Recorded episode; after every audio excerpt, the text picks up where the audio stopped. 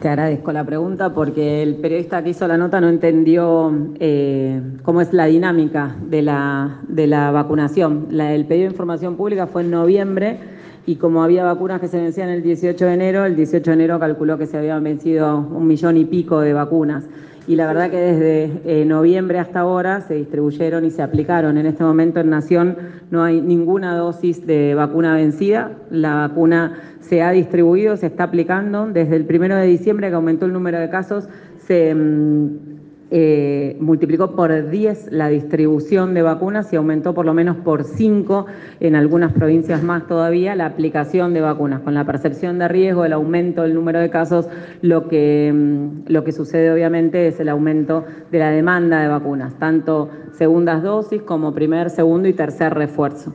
Ya son más de 113 millones de dosis aplicadas, de más de 120 millones de dosis que se recibieron eh, desde que inició la campaña de vacunación y ese es el motivo por el cual eh, estamos en esta situación epidemiológica eh, más favorable y nos permite poder hablar de todas las cosas que comentó la ministra. Nosotras ya lo sabíamos, pero sin salud no se puede trabajar, no se puede crecer económicamente, no se puede producir, no se puede estudiar.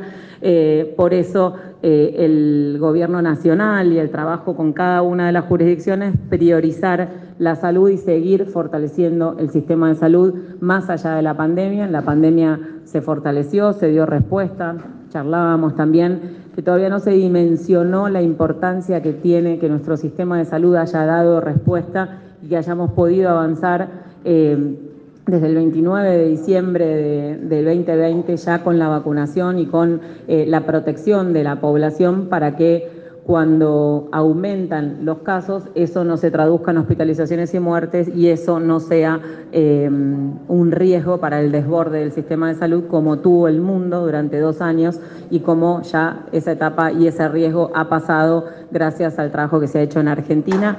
Es muy difícil valorar y transmitir lo que no pasó. Vimos en algunas ciudades con sistemas de salud más robustos que el nuestro.